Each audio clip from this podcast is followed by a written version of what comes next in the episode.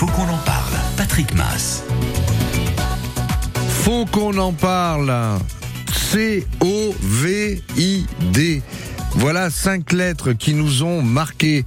Cinq lettres que l'on a pris en pleine figure il y a un petit peu plus de trois ans. Rappelez-vous, mars 2020, d'une voix grave, le président de la République nous parlait de guerre à l'époque et dans la foulée, il déclarait un confinement.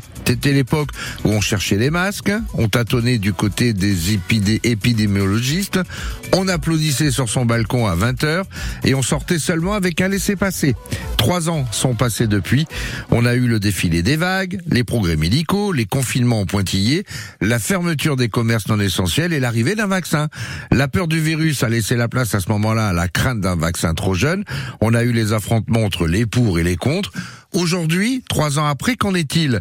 Le Covid vous fait-il toujours peur? Est-ce simplement pour vous un mauvais souvenir et vous avez tourné la page? Tiens, euh, avez-vous toujours un masque qui traîne dans la voiture ou, dans un sac Le portez-vous ce masque justement quand vous êtes en public, dans un supermarché ou dans une salle d'attente? Est-ce que vous comprenez celles et ceux qui continuent de le porter? Avec le retour des non-vaccinés dans les hôpitaux, êtes-vous devenu méfiant vis-à-vis d'eux? Voilà quelques questions parmi d'autres auxquelles vous pouvez réagir.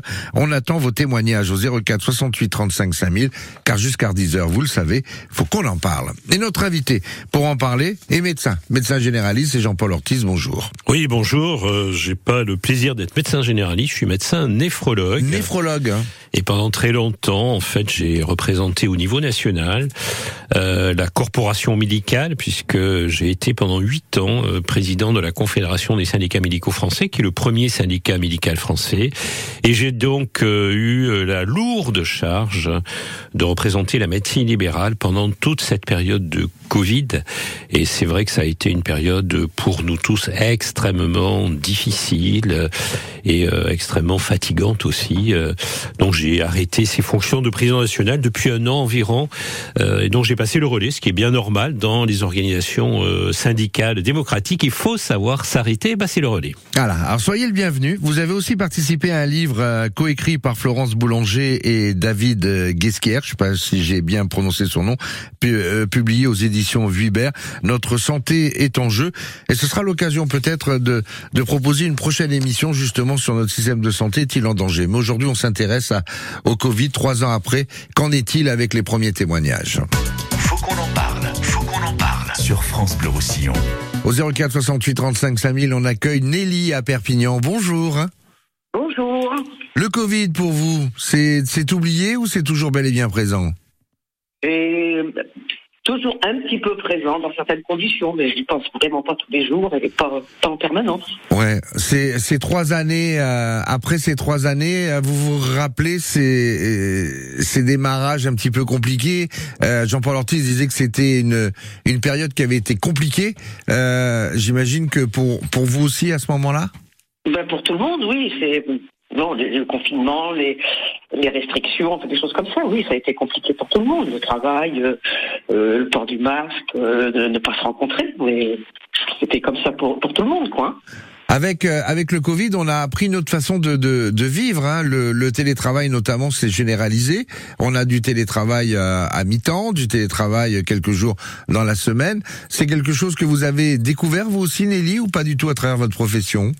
Euh, oui, enfin, je suis enseignante, donc le télétravail, ah. c'est un peu compliqué. Mais ça a été compliqué aussi l'enseignement à ce moment-là. Ah oui, bah oui, oui, très très compliqué, très compliqué, parce qu'on était effectivement à distance. Et les conditions euh, matérielles euh, n'étaient absolument pas là pour pouvoir assurer le travail correctement. Et puis, ben, quand on est enseignant, si on n'est pas devant les élèves, ça pose toujours problème, quoi. Et puis, euh, on, on, obligeait les enfants pendant toute la journée à porter le masque encore à l'époque. Rappelez-vous, hein, j'imagine que euh, c'était pas facile une fois que les enfants étaient revenus en cours. Ah oui, il y a eu des grandes périodes où il y avait le masque tout le temps, donc ça c'est pas, oui, c'est confortable pour personne, quoi. Aujourd'hui, trois ans après, c'est c'est oublié. Vous dites euh, oui, mais non, parce qu'il y a toujours euh, une petite épée de Damoclès au-dessus de votre tête. Vous avez un masque dans votre sac à main, Nelly? Oui, j'ai un masque dans mon sac à main parce que si je dois rentrer dans un cabinet médical, etc., il y en a où il y a toujours l'obligation de port du masque.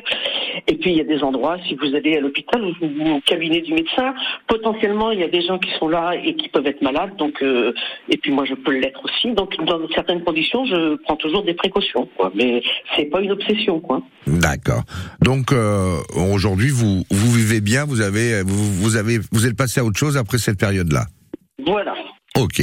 Merci pour votre témoignage, euh, Nelly. De rien. Au revoir. Au revoir. Fatih à Perpignan, bonjour. Bonjour. Fatih, vous êtes comme Nelly ou, ou, ou pas? Euh, je, je le dirais peut-être un peu différemment dans le sens où, euh, pour moi, à l'époque, euh, c'était, j'avais vraiment besoin de de couper court avec l'information parce que tout le contexte euh, créait des angoisses et je sentais que si euh, si je m'éloignais pas de, de tout ça, euh, je, je risquais de me faire du mal et dans un souci de me préserver, j'ai vraiment coupé court avec l'info. Euh, maintenant, je sens bien que même si le caractère urgent est derrière, euh, ça a quand même laissé des traces euh, dans nos comportements. C'est-à-dire bah, dans notre façon de vivre, il y a toujours une crainte. Euh, comme Nelly, j'ai toujours des, des masques dans, dans la voiture ou à portée de main. Euh, je sors moins. Euh, vraiment, je pense qu'il y a quelque chose qui est encore profondément ancré. Je pense pas que ça soit. On peut pas vraiment dire que c'est derrière. Euh, c'est moins présent, mais euh, je pense qu'il y a comme une- entre, je vais mettre entre guillemets un traumatisme quand même euh, qui a laissé des traces dans la façon de vivre. Vous avez été atteinte du Covid, euh, vous, Fatih, ou pas? Dans les Euh, différents Covid, il y a eu le Delta en premier, ensuite il y a eu euh, euh, l'Omicron. L'Omicron, docteur, c'est bien ça, hein, c'est Omicron? Oui, tout à fait. On est encore sur euh, Omicron? mutation dans, la, dans le groupe Omicron. Ok, vous avez été euh, touché, vous, Fatih, ou pas? Je l'ai été, euh, même si enfin, je l'ai été euh, en ayant fait les tests qui s'étaient avérés négatifs, mais les symptômes montraient que à ce moment-là, on me disait que c'était probablement ça. Euh, donc je savais pas la fiabilité des tests, Mhm. les résultats des tests, je je sais pas.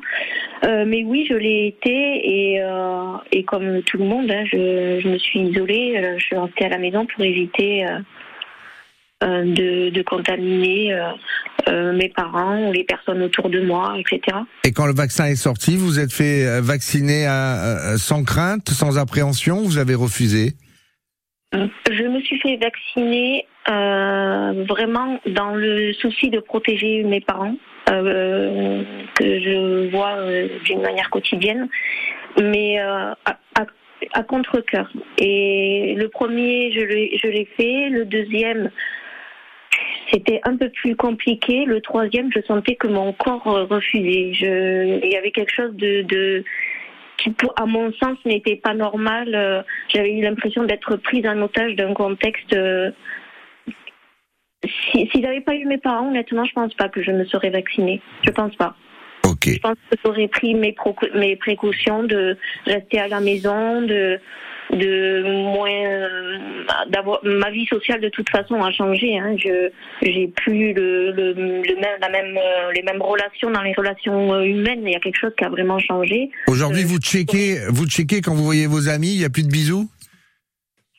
Euh, non, hum, j'ai des amis proches, euh, on se fait des bisous, mais le, le, mes, mes- rendez-vous, avant je serrais la main, maintenant je serre plus du tout la main. euh, c'est un, un bonjour verbal et, et puis c'est très bien aussi, hein, c'est très bien aussi. on, on, on, arrive à vivre hein, avec. hein.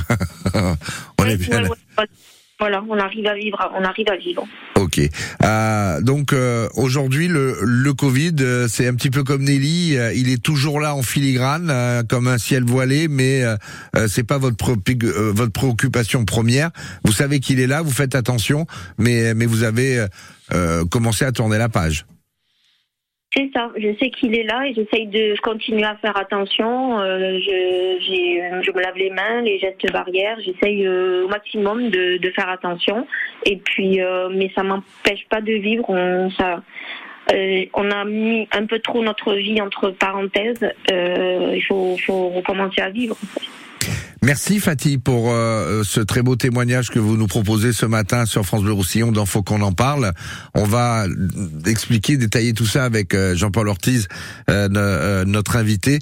Si de votre côté, comme Nelly et Fatih, vous avez envie de nous raconter aussi comment vous vous vivez aujourd'hui avec ou sans le Covid, n'hésitez pas 04 68 35 5000.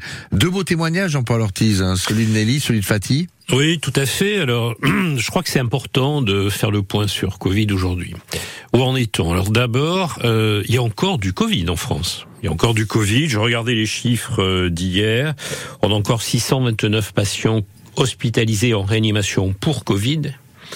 Et on a encore euh, 10 868 patients Covid plus hospitalisés en France. Donc, bien sûr, c'est derrière nous pour l'essentiel de l'épidémie, mais c'est un virus qui continue à circuler. Et je crois que c'est intéressant aujourd'hui de faire le point sur quels ont été les impacts de cette pandémie, au-delà du fait qu'il y a encore un peu de Covid qui circule. Et euh, moi j'en vois quatre. Mhm. D'abord, il y a des patients qui ont une pathologie qu'on appelle le Covid long qui nous intéresse beaucoup et qui nous interroge à nous médecins avec une série de signes où on voit bien que ces patients qui ont fait un Covid, euh, la plupart du temps d'ailleurs c'était des patients non vaccinés, je reviendrai sur la vaccination tout à l'heure, et qui continuent à pas être bien. Ils n'ont pas retrouvé leur état de santé antérieur. Euh, on essaie, il y a des services spécialisés hospitaliers qui essaient de suivre ces patients pour voir comment on peut les accompagner. Alors différents traitements ont été tentés avec des résultats euh, dont certains sont prometteurs, mais pour l'instant, euh, on est quand même beaucoup dans le suivi de ces patients qui ont encore des signes plusieurs mois après euh, leur Covid. Et puis je vois trois, trois impacts majeurs du Covid, non seulement à l'échelon individuel, mais à l'échelon collectif mmh. euh, de, de notre pays. Le premier, et c'est ce que disait Fatih, je trouve que c'est très intéressant, elle le dit, ma vie sociale a changé. Complètement. Et c'est vrai que la vie sociale a changé. Le rapport au travail a changé, vous le disiez, euh, l'apparition du télétravail, avec le télétravail qui s'est beaucoup développé, mais la vie sociale en général a changé, même si on sent bien qu'aujourd'hui on est quand même beaucoup plus libre et on, on ressort, on va au restaurant, etc., euh, etc. Mais on voit bien que il y a cette petite inquiétude qui reste et euh, on a l'impression que, euh, et Fatih le décrit très bien, les rapports humains sont peut-être un peu moins chaleureux et euh, on, garde un peu quelques précautions. Le deuxième impact majeur, c'est un impact psychologique, en particulier chez les jeunes. Imaginez-vous ce que c'est que d'avoir 18-20 ans en 2020. Bon, on a la fameuse phase du président, il n'est pas facile d'avoir 20 ans en 2020. Eh oui. Mais nous, nous le voyons dans nos cabinets et on voit tous ces adolescents, tous ces jeunes qui ont particulièrement souffert du Covid parce que quand on a 15, 18, 20 ans ou un peu plus, bien évidemment, la vie sociale, c'est majeur dans la vie de ces jeunes qui sont en construction à la fois de, de leur réseau, euh, de leurs amitiés, etc. Et je pense que on voit encore beaucoup, et c'est le problème que nous avons actuellement, une altération de la santé mentale d'une façon globale en particulier chez les jeunes, alors que notre système de prise en charge en santé mentale est très défaillant, en particulier en pédopsychiatrie. Et ça, c'est quelque chose qui, moi, en tant que médecin, m'interpelle beaucoup et me préoccupe, parce que je pense que notre jeunesse, elle a, elle a morflé, pour le dire avec des mots euh, à eux. Et le troisième impact, et j'arrêterai là, c'est un impact plutôt médical au sens large, qui est un impact du retard de diagnostic.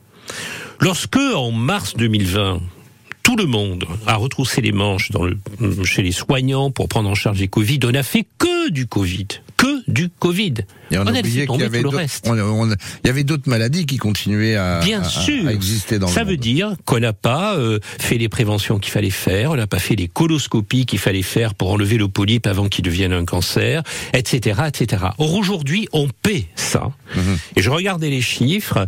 On est aujourd'hui, alors que l'évolution naturelle des dérives de santé, euh, elle devrait être à cause du vieillissement, de euh, de l'arrivée des nouvelles technologies, des nouveaux médicaments, etc. Elle devrait être autour de 4% on est plutôt à des chiffres au double, voire un peu plus. On va approcher les 10% depuis le début de l'année.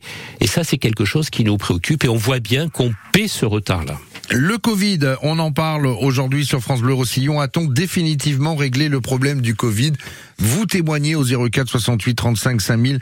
Vous nous dites comment vous vivez aujourd'hui avec ou sans, si vous avez été impacté, si euh, vous avez été euh, vacciné, si vous avez été toujours contre le vaccin, euh, et si aujourd'hui euh, on vous dit que la personne qui va vous soigner à l'hôpital parce qu'elle est revenue est non vaccinée, est-ce que vous avez envie de lui faire confiance ou pas? Par exemple, l'histoire du masque, n'hésitez pas à venir nous le dire. Faut qu'on en parle. Faut qu'on en parle. Patrick Mass. 31 mai 2023, a-t-on définitivement tourné la page avec le Covid? L'avez-vous tourné cette page? Ou est-il toujours bien présent? Parce qu'il y a des séquelles, parce qu'il y a des craintes, parce qu'il y a toujours des peurs? Ou alors, euh, bah ça y est, on est passé tout simplement à autre chose. Euh, le Covid, c'est une vieille histoire. Vos témoignages 04 68 35 5000. Bonjour Claudine, Oui, bonjour. à Sals-le-Château. Claudine? C'est bien ça, c'est Voilà. bien ça. Alors vous, le, euh, le Covid aujourd'hui en 2023, vous le vivez comment Si vous le vivez? Eh bien, écoutez, de toute façon, je l'ai assez bien vécu puisque j'étais euh, dans, dans les premières vaccinées. J'ai été vaccinée. euh, le premier vaccin, je l'ai eu au mois de février 2021. Ça vous a posé Et- aucun problème Vous y avez été euh, sans crainte Voilà, avec ah, non, avec euh, impatience, je dirais, D'accord. parce que ça m'a permis de continuer à voir mes amis qui étaient également vaccinés, et donc euh, on a pu continuer à se recevoir.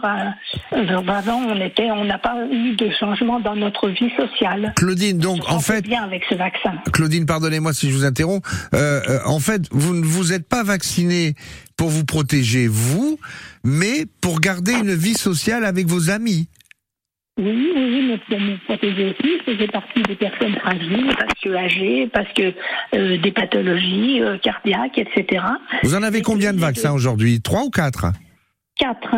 J'ai eu le quatrième. euh, alors, le quatrième, je l'ai eu en novembre 2022, en même temps que celui de la grippe.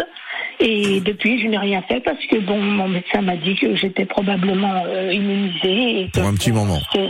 Voilà, voilà. Ok. Et, euh, et alors, euh, euh, la question qu'on a posée euh, aux précédentes personnes qui ont témoigné, euh, si on jette un œil dans votre sac à main, on trouve un, euh, on trouve un masque?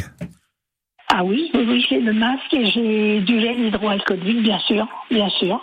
Oui, le gel hydroalcoolique. Là aussi, on a changé nos, nos habitudes au niveau du lavage des mains et, et, et notamment euh, l'utilisation du gel. D'ailleurs, en studio, là, vous voyez, euh, Jean-Paul Ortiz, on, on, on ne manque pas de, de gel hydroalcoolique. Euh, quand vous arrivez dans, dans un supermarché, dans une salle d'attente, dans un lieu peut-être confiné où il y a du monde, euh, et vous voyez des personnes avec le masque, euh, ça vous rassure, ça vous inquiète? Vous-même, vous le mettez, Claudine? Dans les grandes surfaces, je le, je le porte ex- exactement. En revanche, je fais partie d'un club de Scrabble où plus personne ne le, ne le porte parce qu'on est toutes vaccinées, mais on continue d'utiliser le gel hydroalcoolique, bien sûr, euh, et puis on prend des précautions. Mais on ne porte plus le masque dans, dans ces séances de Scrabble. Et quand on dit bonjour, on se fait un bisou ou on check Ah non, maintenant ah non, non, ça c'est fini. C'est fini le bisou. C'est fini. Ah, il y a eu la, il y a eu la Pas de mort du bisou avec le Covid. Oui, oui, ça c'est parti. Il n'y a que mes petits-enfants, je continue de les embrasser. Ah bah ça, ça serait difficile. dommage. Oui, ça serait difficile. Donc aujourd'hui, pas de peur particulière avec ça. Euh, une petite crainte parce que j'ai Ah. rendez-vous avec la cardiologue à l'hôpital et bon, euh, bon, euh, j'ai une petite crainte. J'ai rendez-vous là au mois de juin et je me, je me dis que je vais mettre mon masque et prendre mon, mon gel. D'accord. Ouais, mais une petite crainte qui est pas liée au Covid. Ah non, non, non. Non, c'est euh, voilà parce que vous avez une visite médicale qui peut euh, peut-être vous inquiéter, mais euh, Ah oui, Euh, mais le Covid aussi, comme les soignants maintenant ne sont plus forcément vaccinés, j'ai aussi cette petite crainte vis-à-vis du Covid. si on vous dit que la personne qui est en face de vous n'est pas vaccinée ou se présente comme étant non vaccinée, qui a été réintégrée, vous vous changez de euh, de, de spécialiste? Non, non, non, non. Non, non, de toute façon, non, non. De toute façon, je garderai, mais je prendrai mes précautions, je porterai le masque et, et j'utiliserai mon gel. Ok, très bien. Merci Claudine pour votre témoignage depuis salle sur le Je vous château. en prie, je vous en prie. Le vaccin, Jean-Paul Ortiz, euh, on l'a attendu et quand il est arrivé, euh, pour une certaine catégorie de personnes, il a été rejeté. Il y a eu la première, la deuxième, la troisième. D'après les chiffres, si j'ai bien, si j'ai bien tout vu, euh, jusqu'à la troisième, ça va. À la quatrième, il y a eu désertification du du nombre de vaccinés. hein. La quatrième, à part Claudine, euh, il n'y a pas beaucoup de monde qui l'a eu. Probablement pas assez, mais je crois que c'est le résultat euh, des trois premières. C'est-à-dire qu'en fait, l'épidémie a considérablement reculé grâce à la vaccination. On a oublié tout ça parce que, vous savez, je regardais les chiffres quand même. Euh, on a eu euh, 163 437 décès en France. Ah bah on commençait le 20h tous les jours avec le nombre de décès, ce Eh qui oui, était quand vous- anxiogène. Fatih disait, je ne regardais plus les infos à l'époque. On a eu 7 millions de décès dans le monde. Je veux dire, c'est quand même, ça interpelle ces chiffres-là. Donc le vaccin nous a résolu euh, le problème de cette pandémie. Alors, moi je trouve que la- le témoignage de Claudine, il est très intéressant parce que qu'est-ce qu'elle dit? Elle dit euh, j'ai une crainte euh, pour des soignants non vaccinés. Et on, on parlait quand on préparait l'émission, Patrick, euh, on parlait justement de la vaccination obligatoire sur les soignants. Cette vaccination, elle a été rendue obligatoire le 15 septembre 2021. Et donc, il y a un certain nombre de soignants, très peu, très peu, qui ont refusé d'être vaccinés. Et euh, quelques-uns ont été euh, mis à pied. Je trouve ça complètement logique. Et comme l'Académie de médecine, j'ai un peu de mal à comprendre le fait qu'actuellement se pose la possibilité de réintégrer ces soignants non vaccinés. Et Claudine le dit très bien. Elle dit j'aurais une crainte. D'ailleurs, même le ministre de la Santé, comme quoi quand on est un politique euh, euh, on, euh, écarté euh, entre deux, deux tendances, on sait faire. Mais enfin, d'un côté, il dit on réintègre les soignants, et 48 heures après, souvenez-vous, Patrick, il dit euh, moi je serais malade, euh, j'aimerais pas être soigné par un soignant non vacciné. Attendez, euh, t'es ministre de la Santé, tu assumes, mon grand. Euh, je trouve que c'est quand même un peu gros.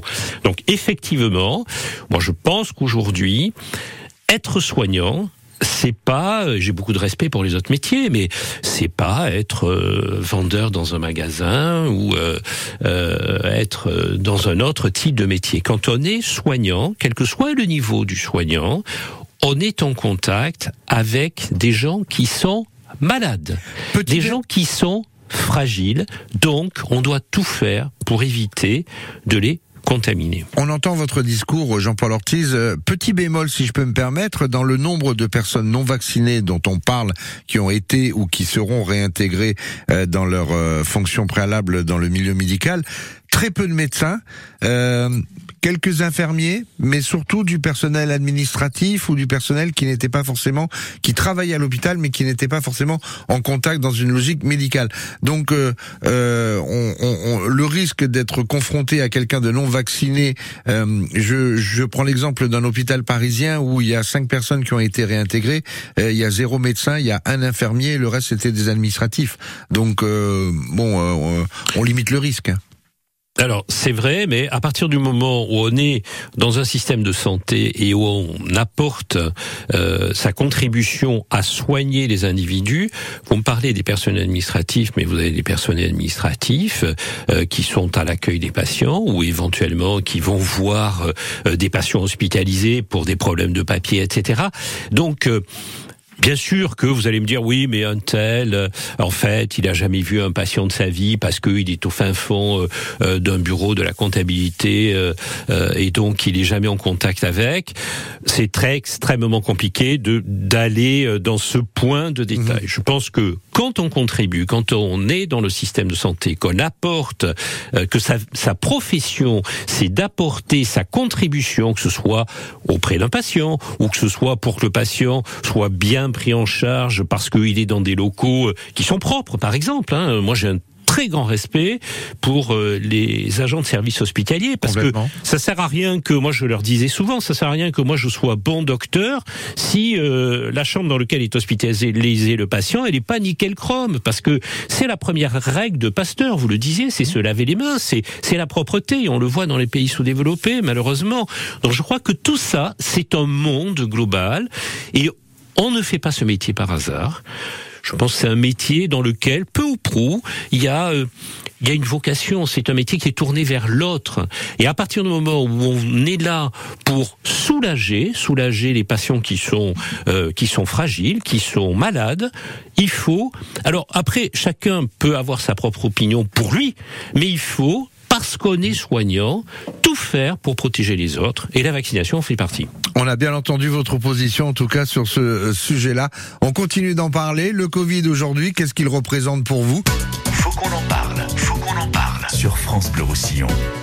Faut qu'on en parle. Euh, comment êtes-vous par rapport au Covid trois ans après avec vos témoignages et, notre invité Jean-Paul Ortiz, euh, médecin euh, néphrologue, qui est là pour expliquer ou répondre à vos interrogations. Bonjour Christiane à Saint-Estève. bonjour. Bonjour, bonjour. C'est la première fois que je parle à la radio, donc je suis un petit peu le trac. N'ayez aucun, aucun, aucun tract. Bienvenue. Merci d'être, d'avoir pris le téléphone et de nous appeler. Dites-nous ce que vous avez à nous dire. Ben, écoutez, déjà, je voudrais dire que je n'ai pas forcément peur du Covid, parce que je pense que déjà, euh, il fallait... Euh, au début, j'ai eu le trac parce qu'on hésitait à se faire vacciner.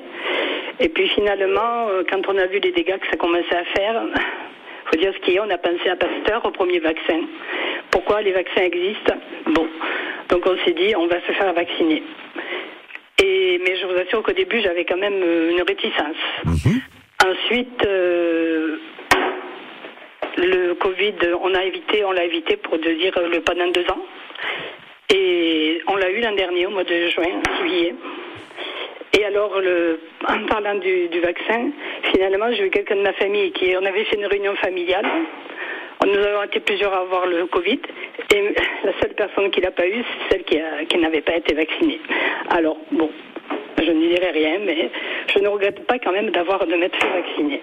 Ensuite, euh, peur du Covid, non. Maintenant, moi, ce que je voudrais dire à tout le monde, c'est de continuer à bien se laver les mains. Voilà. Parce que je note que euh, les gens ne font pas attention à ça et ne se vaccinent, ils ne se lavent pas les mains. Mhm. Ils se touchent les mains, ils, se, ils, vont les mettre sur le visage. Je le vois dans les supermarchés. Moi, je continue à nettoyer euh, le caddie. Je continue à nettoyer mon volant. Quand je rentre dans, le, dans la voiture, me mettre du gel. J'ai toujours un gel hydroalcoolique, des lingettes avec moi. Voilà. Ok, les lingettes et, et la prévention. Est-ce que disait Jean-Paul Ortiz justement l'importance du, du propre? Parce que euh, euh, et, et, le lavage des mains euh, fait partie aujourd'hui qui euh, devrait faire partie en tout cas d'une constante permanente. Absolument, je crois que c'est peut-être il y en a pas beaucoup hein, mais c'est peut-être un des impacts et un des effets positifs de cette pandémie et de ce Covid, on a pris l'habitude comme comme Christiane de se laver les mains, d'être beaucoup plus attentif à la propreté tout simplement. On l'a entendu aussi, moins de bisous Moins de bisous, mais c'est ce que Pasteur nous enseignait euh, au siècle dernier. Je trouve que euh, ça c'est une très très bonne chose. Euh, ça n'empêche que on a besoin d'amour, hein, comme, comme vous le disiez Patrick, mais euh, néanmoins, on est obligé de le partager avec tout le monde. Voilà, je crois que ça c'est très bien. merci en tout cas Christiane pour votre témoignage à Saint-Estève. Belle journée à vous. Belle journée à vous et merci pour vos émissions. Mireille est à Saint-Félou Bonjour Mireille bonjour. Euh, moi, je vous, enfin, je vous appelle, je voulais témoigner parce que euh, ah, on, on, a une liaison téléphonique qui est un petit peu compliquée, Mireille. Je ne sais pas si c'est un téléphone euh, portable, j'imagine. Essayez de vous décaler un petit peu, voir si on vous entend mieux.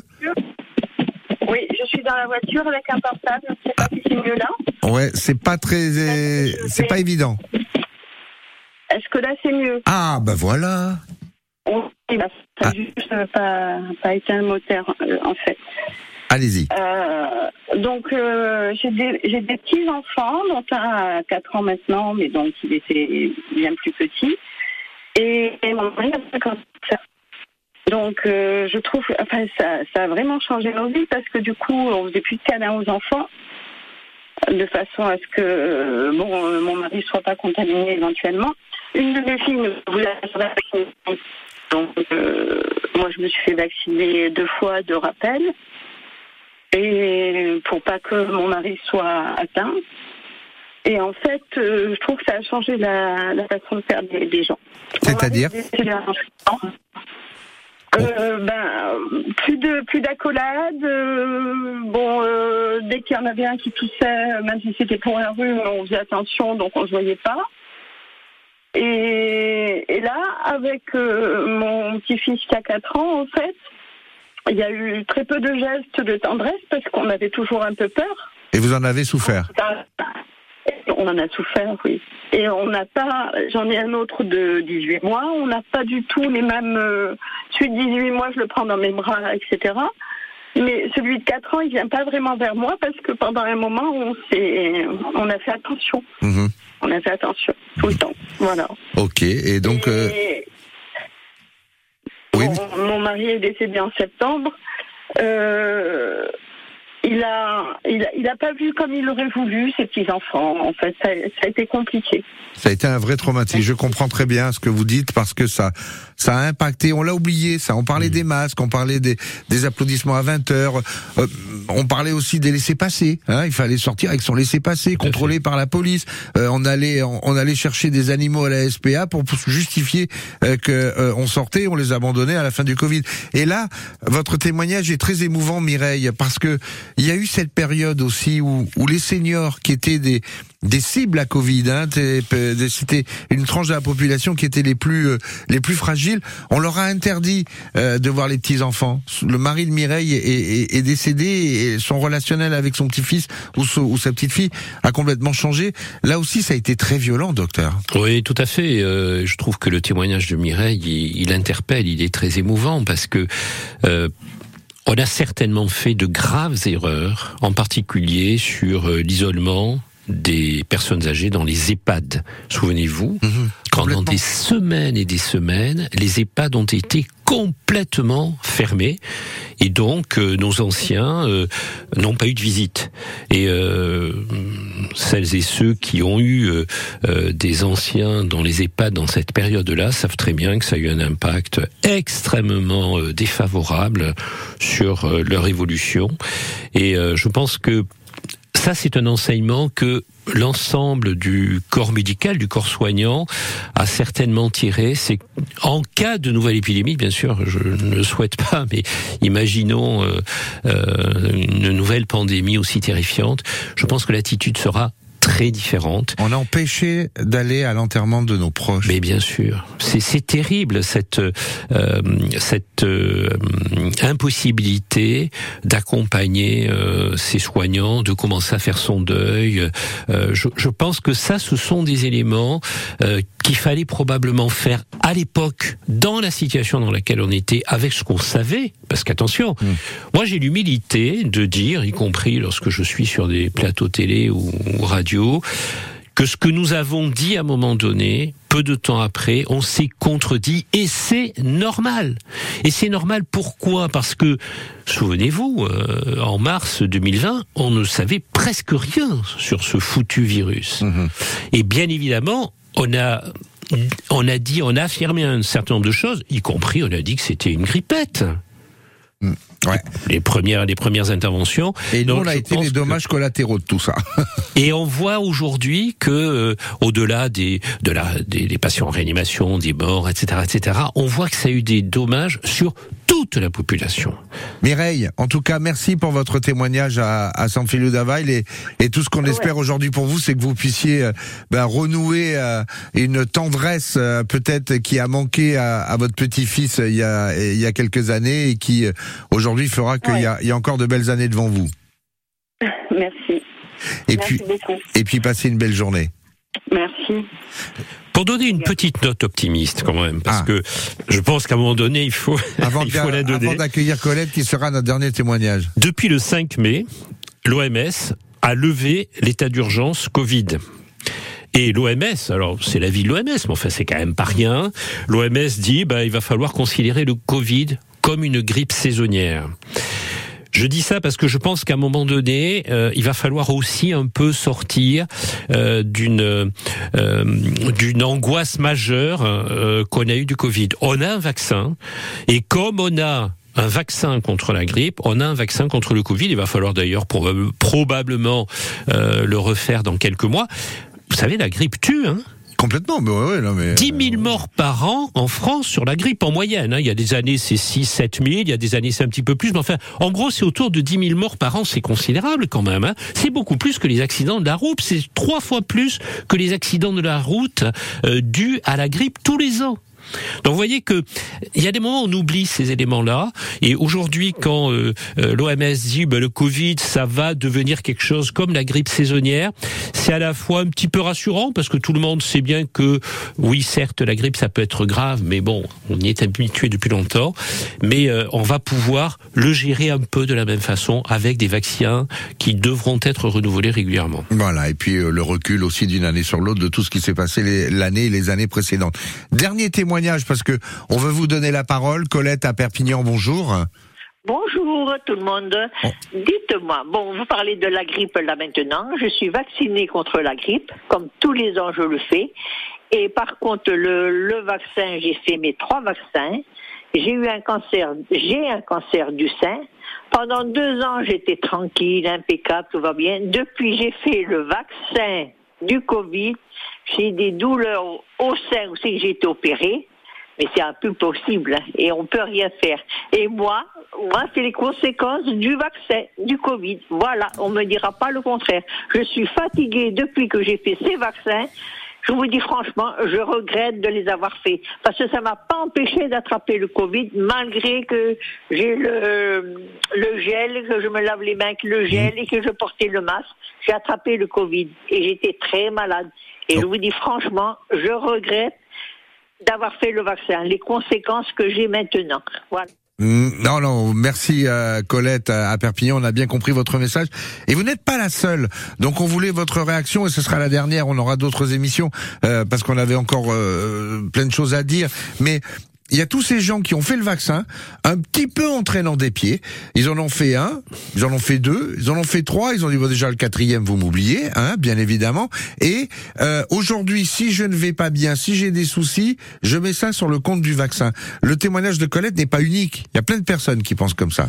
Oui, bien sûr, euh, mais euh, statistiquement, quand on regarde les grandes études médicales internationales, hein, je veux dire maintenant on a un recul euh, sur des dizaines, des centaines de millions de personnes vaccinées dans le monde, il n'y a pas de relation statistique.